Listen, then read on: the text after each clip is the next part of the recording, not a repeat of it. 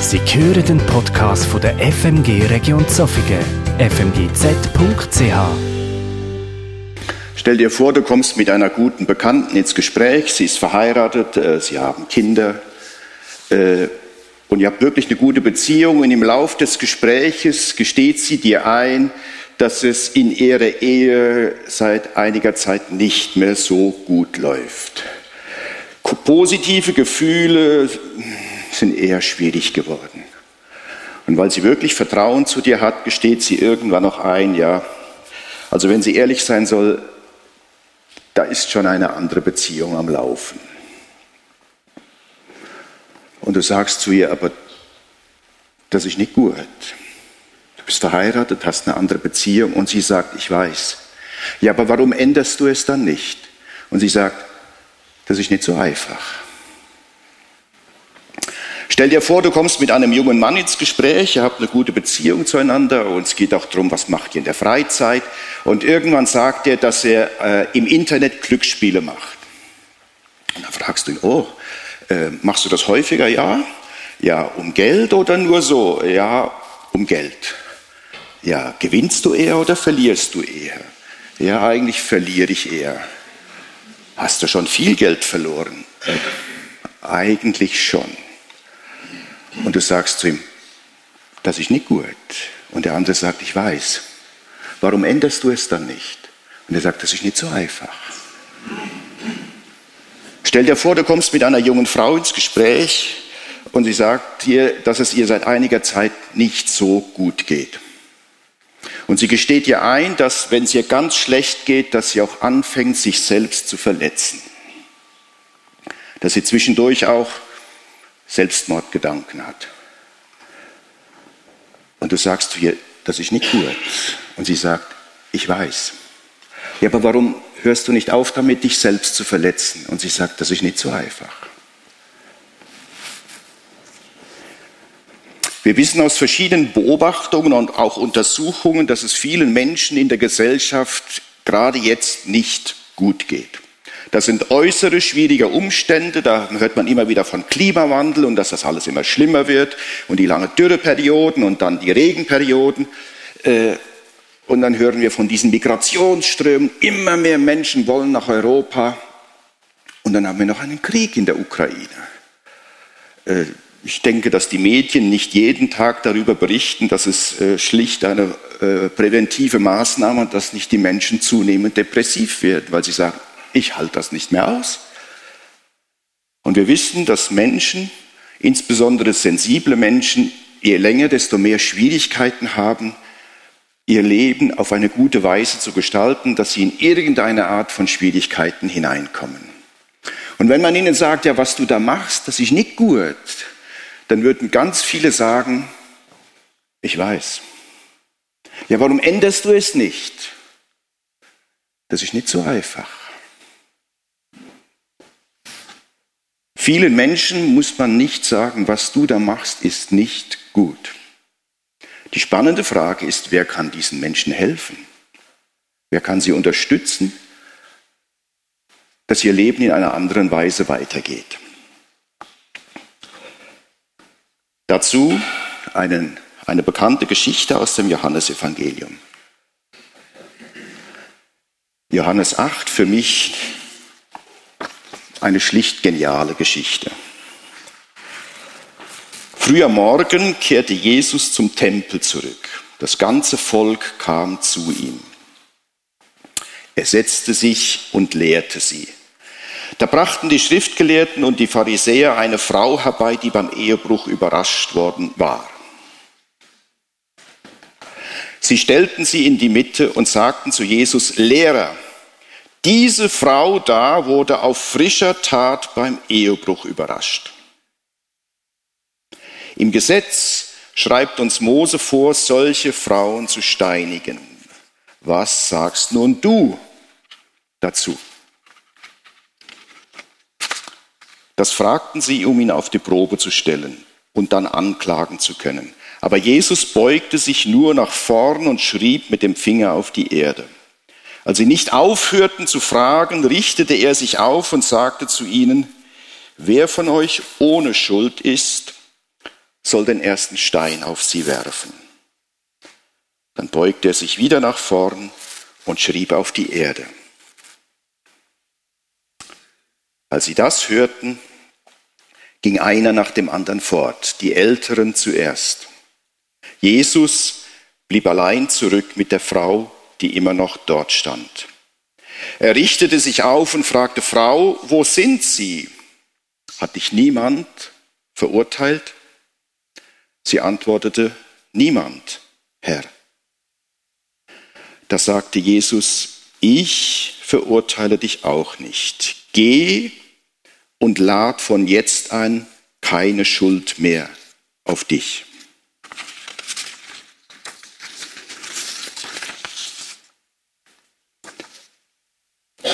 Wenn wir die Evangelien lesen, dann sehen wir, dass es ganz verschiedene Entwicklungen gab im Volk. Auf der einen Seite viele Menschen, die das, was Jesus sagte, sehr wohlwollend aufnahmen und die gesehen haben, was er tut, dass er Kranke heilt, dass er Unterdrückte befreit, dass er Blinde sehend macht, dass er gescheiterten Existenzen eine zweite Chance ermöglicht. Denn damals musste man auch einer Prostituierten nicht sagen, was du da machst, ist nicht gut. Das hat sie zweifellos gewusst. Aber Jesus hat ihnen die Möglichkeit gegeben, ihr Leben zu ändern. Und auf der anderen Seite waren vornehmlich Pharisäer und Schriftgelehrten, die merkten, hier kommt irgendwie etwas Neues. Auf der einen Seite knüpft Jesus an das Alte Testament an, aber da sind neue Elemente drin und aus einem Unbehagen wurde immer mehr Ablehnung und viele haben mit Jesus diskutiert und wollten ihn widerlegen, wollten ihn mit Argumenten aufzeigen, das stimmt nicht, was du sagst. Aber das gelang ihnen nicht. Und dann gehen sie so weit wie hier in dieser Geschichte, sie stellen Jesus eine Falle. Jesus ist im Tempel, im Tempel in Jerusalem, Menschen sind da, er lehrt sie. Und in diese Situation hinein bringen sie eine Frau, die auf frischer Tat beim Ehebruch ertappt worden ist. Das ist ähnlich, wie wenn jetzt die Tür aufgehen würde und eine Gruppe von Männern würden eine Frau reinbringen, sie hier hinstellen und sagen, äh, in flagranti erwischt. Das ist beschämend, um es mal vorsichtig zu sagen. In der Öffentlichkeit ins Rampenlicht stellen sie eine Frau und sagen, auf frischer Tat ertappt beim Ehebruch. Jesus, was sollen wir mit dir machen? Was soll jetzt passieren? Im Gesetz steht, Ehebrecher sollen gesteinigt werden. Und jetzt deine Meinung. Und für sie gab es eigentlich nur zwei Antwortvarianten. Die eine wäre gewesen, Jesus sagt, jawohl, da steht's, also die Frau muss gesteinigt werden. Und das, dann hätten sie sagen können, dieser Jesus, das ist ein Hardliner, auf den müsst ihr nicht hören. Und je nachdem hätte Jesus auch Probleme mit den Römern bekommen, denn die Juden durften keine Todesstrafe vollziehen. Hätte Jesus gesagt, nein, wir steinigen die Frau nicht, hätte man sagen können, äh, passet auf, das ist ein Liberaler, das ist ein Irrlehrer, auf den müsst ihr nicht hören, er stellt sich gegen das Gesetz. In Klammern, es steht wirklich im Alten Testament, Ehebrecher sollen gesteinigt werden. Wir wissen aber weder aus der Bibel noch aus anderen Büchern der damaligen Zeit, wie oft wurde diese Strafe so effektiv vollzogen. Das wissen wir nicht. Aber sie kommen hier Jesus, stellen ihm eine Falle und sagen, so Jesus, was ist deine Antwort? Und Jesus beugt sich zu Boden und fängt an, auf den Boden in den Staub zu schreiben. Und viele Bibelleser fragen sich, was hat der da geschrieben? Viele Ausleger fragen sich, was hat der dort auf den Boden geschrieben? Ein Ausleger sagt, es ist nicht wichtig, es steht ja auch nicht hier. Er sagt, vielleicht hat sich Jesus nicht gebeugt, um etwas auf den Boden zu schreiben, sondern vielleicht hat er sich einfach auf, hat er auf den Boden geschrieben, damit er einen Grund hatte, sich zu bücken und den Leuten nicht in die Augen zu schauen. Und die Männer, die dort stehen, denken, hey, der will sich vor einer Antwort drücken. Das lassen wir nicht zu. Herr Jesus, du schuldest uns eine Antwort. Und Jesus steht auf, er schaut ihnen scharf in die Augen und sagt, ihr Heuchler, ihr seid so falsch. Ihr sagt, die Frau ist beim Ehebruch ertoppt worden. Wo ist denn der Mann? Es gehören zwei dazu. Und wenn ich ehrlich sein soll, habt ihr der Frau sogar eine Falle gestellt, dass ihr sie hier so präsentieren könnt. Ihr seid so falsch. Ihr seid Heuchler. Das kotzt mich an. Verreiset.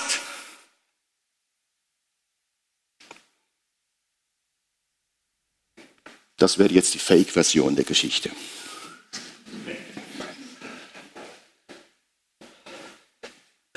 Jesus sagt nur einen Satz. Wer von euch ohne Schuld ist, wer noch nie gesündigt hat, der soll den ersten Stein werfen. Jesus beschämt die Frau nicht. Er beschämt noch nicht einmal diese Typen. Er macht es nicht. Es hat mal jemand gesagt, bei Jesus wird es nie peinlich. Er beschämt noch nicht einmal diese Männer. Er sagt nur, Wer von euch ohne Sünde ist, soll den ersten Stein werfen. Und dann bückt er sich wieder. Und dann lesen wir, dass einer nach dem anderen gegangen ist. Jeder musste sich überlegen, bin ich ohne Sünde? Und jedem hat sein Gewissen gesagt, du nicht. Es ist nicht so, dass einer gesagt hätte, hey, mir rück ab, das kommt im gut. Einer nach dem anderen. Das heißt, jeder hat eine individuelle Entscheidung gefällt. Jeder musste sich in dem Moment mit sich und seinem Leben auseinandersetzen und sich selber eingestehen, ja, nein, also ich bin nicht äh, legitimiert, den ersten Stein zu werfen. Ich gehe. Und irgendwann steht Jesus wieder auf und das Gute ist, die Frau ist stehen geblieben. Sie hat sich nicht gedacht, oh, alle weg. Sie ist stehen geblieben. Und Jesus fragt, wo sind deine Ankläger? Ist keiner mehr da? Nein, keiner mehr da. Und Jesus sagt, ich verurteile dich auch nicht. Jesus sagt nicht, das ist nicht so schlimm, was du gemacht hast. Ich verurteile dich auch nicht. Er erweist ihr seine Gnade. Wir wissen nicht, ob das der ganze Dialog ist. Ich nehme mal an, das ist nur ein Teil daraus. Jesus sagt, aber mach nicht weiter so. Hör auf, ein Leben der Sünde und der Schuld zu führen, denn die wird dein Leben und wird dich zerstören. Ich bin nicht gekommen, sagt Jesus an anderer Stelle, Johannes 3, ich bin nicht gekommen, um die Menschen zu verurteilen, ich bin gekommen, um die Menschen zu retten. Und das veranschaulicht er hier bei dieser Frau. Für mich ist das eine phänomenale Geschichte wie Jesus mit den Menschen umgeht. Diese Pharisäer und Schriftgelehrten, sie beschämen diese Frau, weil sie etwas Falsches getan hat, weil sie das Gesetz übertreten hat. Und Jesus reagiert auf eine völlig andere Weise. Man muss der Ehrlichkeit halber sagen, nicht alle Pharisäer und Schriftgelehrten waren gegen Jesus, aber es herrschte ein zunehmender Druck im Volk, dass speziell unter Pharisäern und Schriftgelehrten es schwierig wurde, fast unmöglich, sich zu Jesus zu bekennen.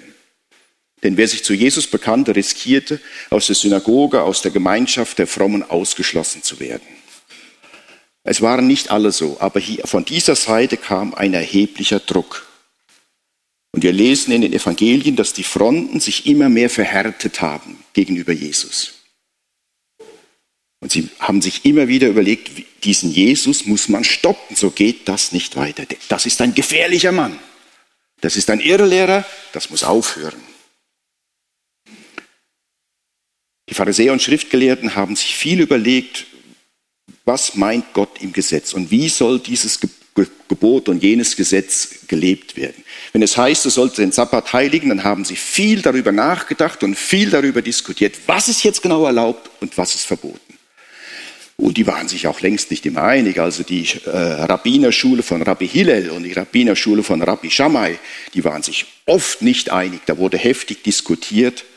Das Tragische ist, sie haben sich manchmal so im Detail verrannt, dass sie das Ganze aus den Augen verloren haben.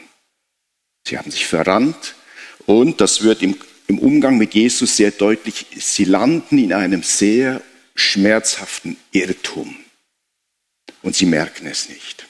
Das ist ein sehr brutaler Irrtum. Und es wird deutlich, das, was sie vom Gesetz wissen, was Gott gesagt hat, die fünf Bücher Mose, was wir aus den Propheten wissen, das war Wissen in ihrem Kopf und sie haben sich primär auf einer intellektuellen, kognitiven Ebene damit auseinandergesetzt. Was ist die Bedeutung? Was sollen wir tun? Was dürfen wir nicht tun? Aber es ist zu wenig eingegangen in tiefere Schichten ihrer Person, ihrer Persönlichkeit. Es waren Richtigkeiten in ihrem Kopf, aber nicht Wahrheiten ihres Herzens.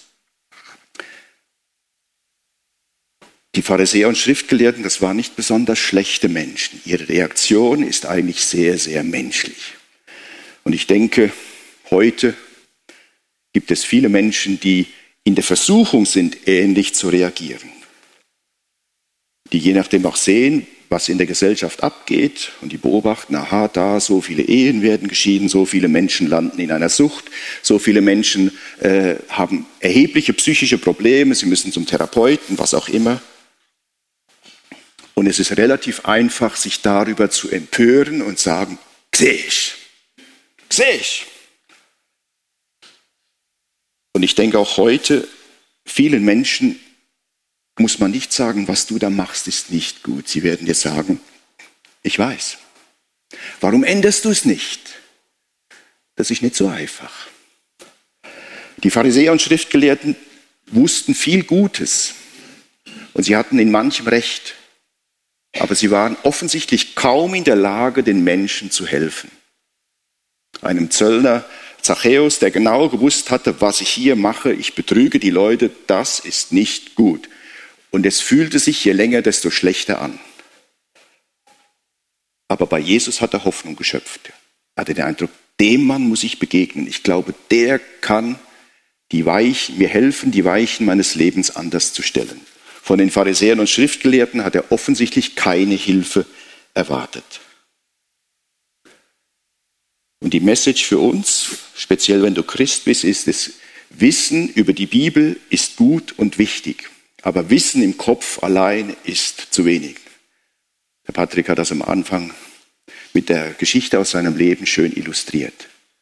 Es geht um die Frage, was ist tiefer in dich eingedrungen, was hat dein Herz berührt, was hat dein Herz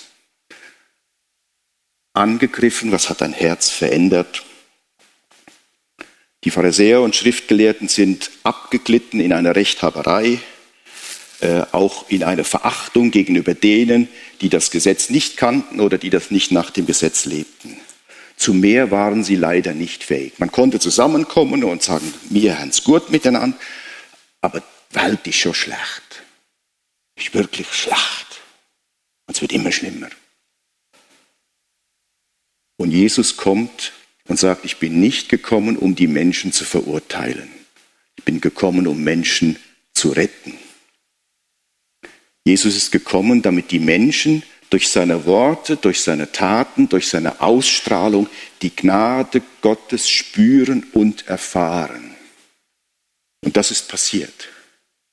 Menschen, die sich auf Jesus eingelassen haben, die nicht von vornherein überzeugt waren, ja, das stimmt nicht. Die sich auf Jesus eingelassen haben und die das auf sich und auf ihr Herz haben wirken lassen, die haben diese Gnade erlebt und erfahren. Die Leute sind in Scharen zu Jesus geströmt, die sind zum Teil stundenlang marschiert, um diesen Jesus zu hören, um mit ihrer Not, mit ihrer Krankheit und was es auch sein mochte, zu Jesus zu kommen und zu sagen, erbarm dich über uns, hilf uns, wir wissen sonst nicht, wo wir hingehen sollen. Jesus ist gekommen, um den Menschen ihre Sünden zu vergeben und mindestens ansatzweise die Folgen der Sünde auszumerzen und zu heilen. Jesus ist nicht primär gekommen, um den Leuten zu sagen, was richtig und falsch ist. Er wollte Menschen helfen, er wollte sie heilen, wiederherstellen, aufrichten, befreien. Sie sollten auf diese Weise die Gnade Gottes erleben, erfahren und spüren. Das konnte aber auch manchmal schwierig werden. Das konnte manchmal schmerzhafte Prozesse auslösen. Das lesen wir ausgerechnet bei Petrus. In der Passionsgeschichte geht es darum, sie feiern das Passafest miteinander und dann sagt Jesus, ich gehe jetzt einen Weg, da könnt ihr nicht mitkommen. Warum? Ich habe jetzt einen sehr schweren Weg vor mir, da könnt ihr nicht mitkommen. Und das heißt auch, da müsst ihr nicht mitkommen. Und Petrus sagt, ich komme überall hin mit.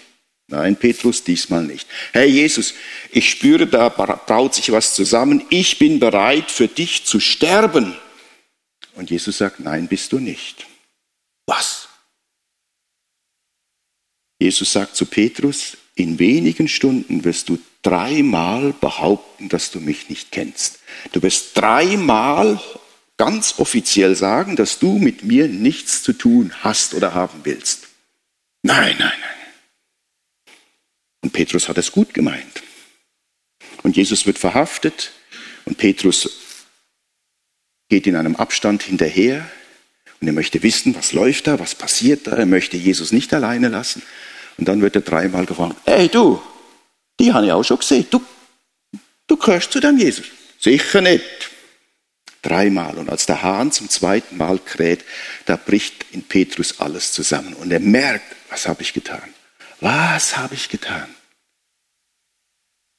Und er muss sich selbst eingestehen, vor wenigen Stunden war ich so mutig und habe den Mund so voll genommen. Aber jetzt bin ich auf einmal ein Feigling. Und er muss sich sagen, diese Feigheit und diese Angst, das gehört auch zu mir. Das ist Teil meiner Persönlichkeit. Und das war eine, das können wir uns gut vorstellen, eine schmerzhafte Erkenntnis. Das hat wehgetan. Wir lesen, Petrus ist rausgerannt, er wollte nur noch alleine sein, der hat geweint, geweint, geweint. Zutiefst erschüttert über sich selbst. Und es wäre normal gewesen, dass er abgehauen wäre nach, nach Galiläa, gesagt, ich, ich gehe wieder fischen. Aber Jesus hat ihm diese Katastrophe angekündigt und er ist geblieben. Und für Jesus war klar, dass das muss wiederhergestellt werden. Da kann man nicht einfach so drüber weggehen. Ich, Jesus hat zu Petrus nicht gesagt, das ist nicht so schlimm. Und wir lesen am Ende des Johannesevangeliums, dass Jesus zu Petrus sagt, du, wir sollten jetzt etwas besprechen. Manche find, haben den Eindruck, das Gespräch habe unter vier Augen stattgefunden. Ich bin da nicht so sicher. Denn das Versagen hat quasi in der Öffentlichkeit stattgefunden.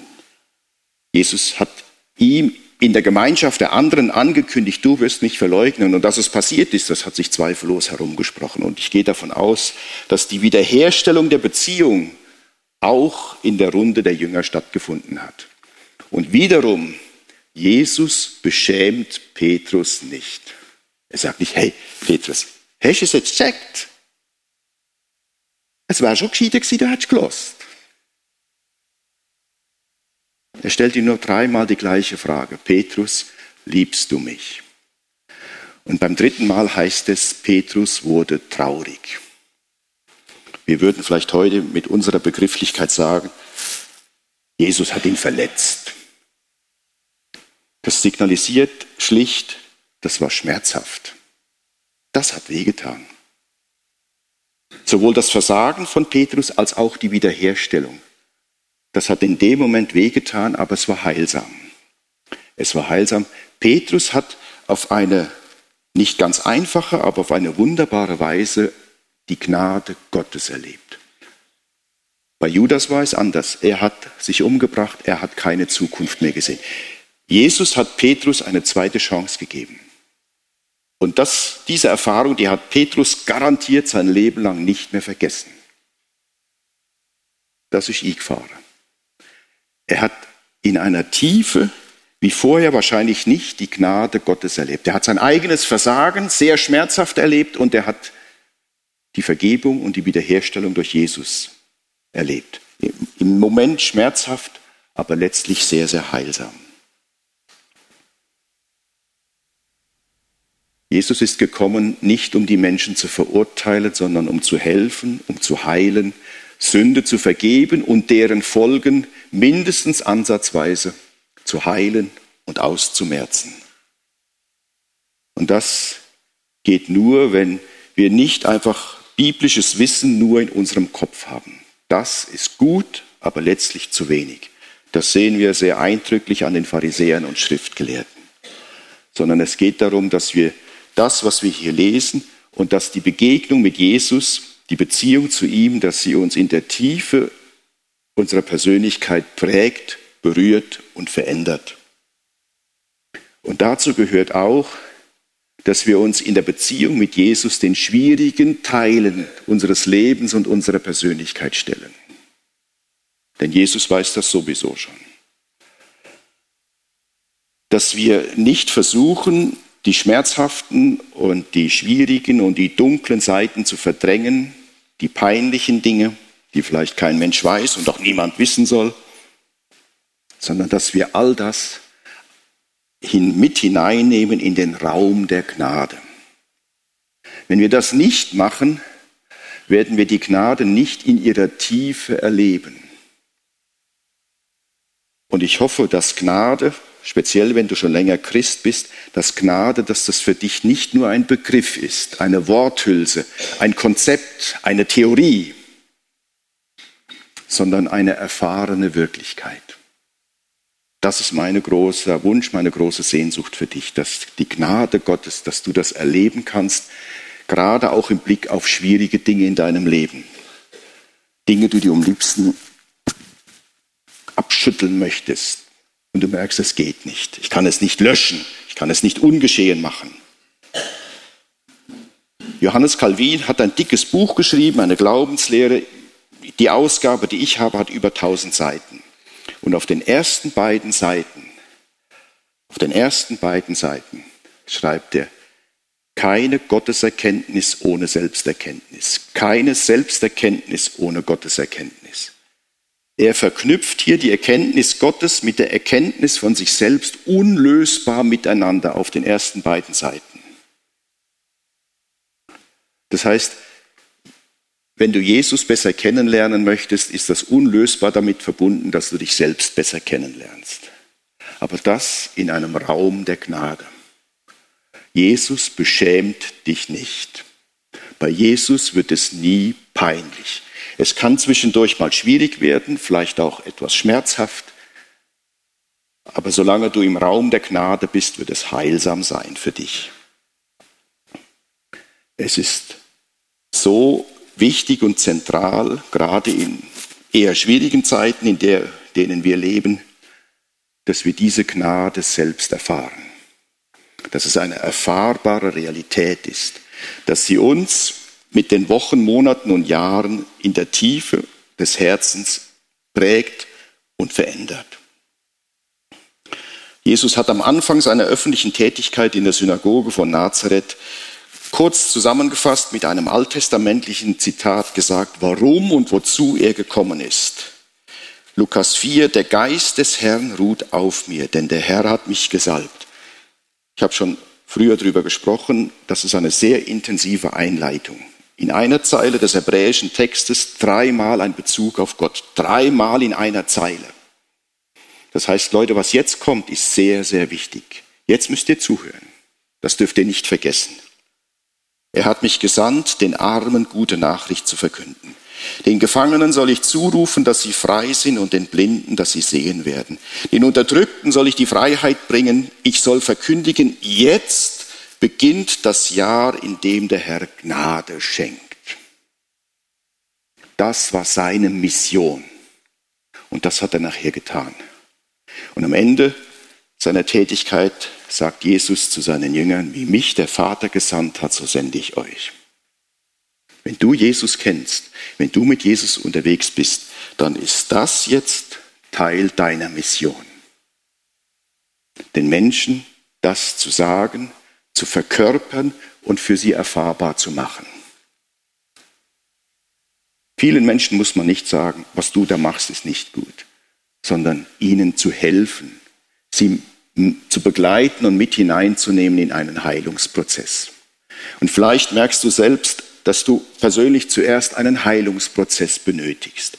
Und vielleicht braucht der eine oder andere von euch auf diesem Weg einen Begleiter, denn der Weg ist nicht immer ganz einfach und man kann auch sich verlaufen auf diesem Weg, speziell wenn man versucht, schmerzhaften Dingen auszuweichen. Jesus möchte, dass du, wenn du Christ bist, die Gnade Gottes erfährst, sie dich verändert und dass du nachher die Gnade Gottes gegenüber anderen Menschen je länger, desto mehr verkörpern kannst. Dass Menschen dir begegnen und etwas spüren an deiner Ausstrahlung und was du sagst und was du handelst, wie du handelst, dass sie etwas spüren von der Gnade und Barmherzigkeit Gottes. Dass es eben keine Theorie ist, sondern eine erfahrbare Realität.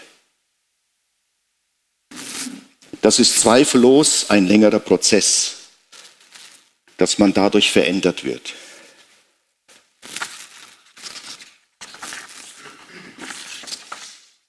Ich habe vor kurzem in einem Andachtsbuch von Martin Schleske ein wunderbares Gebet gelesen, dass er am Morgen, bevor er so richtig in den Tag startet, dass er betet. Ich lese euch das hier vor.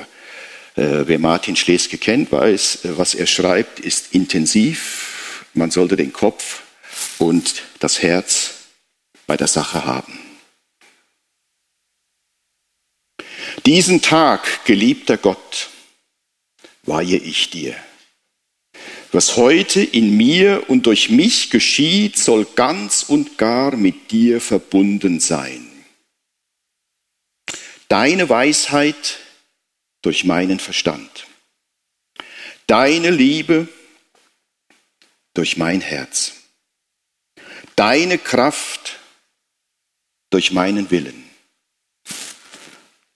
Lass mich glauben und erkennen, was dir entspricht reden und tun, was dir gefällt. Denken und fühlen, was mich hinzieht zu dir.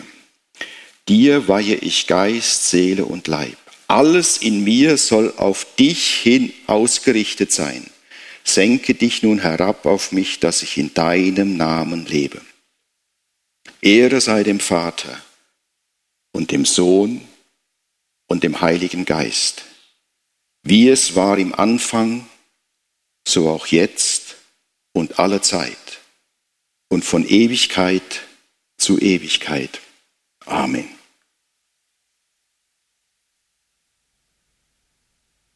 Das ist kein Zaubergebet. Aber wenn du dieses oder ein anderes Gebet, ein ähnlich gelagertes Gebet, wenn du das jeden Morgen bewusst für dich betest, wird das an dir und deinem Leben nicht spurlos vorbeigehen.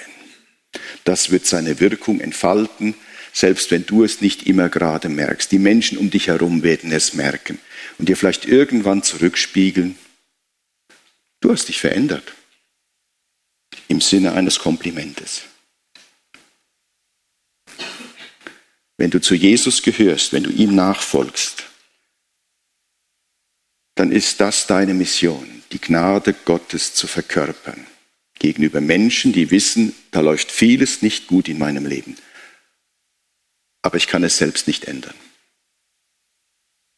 Und ein erster Schritt könnte sein, dass wenn du Menschen begegnest, wo du siehst, spürst, merkst, dem geht es nicht gut, ein kurzes, ehrliches Gebet zu Gott, bitte segne diese Person.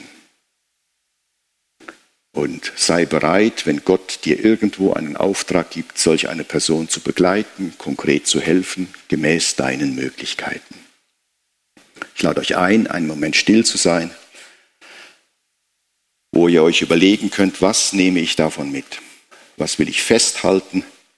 Worüber will ich weiter nachdenken? Und vielleicht legt dir Gott etwas ganz Konkretes aufs Herz. Sind wir einen Moment still.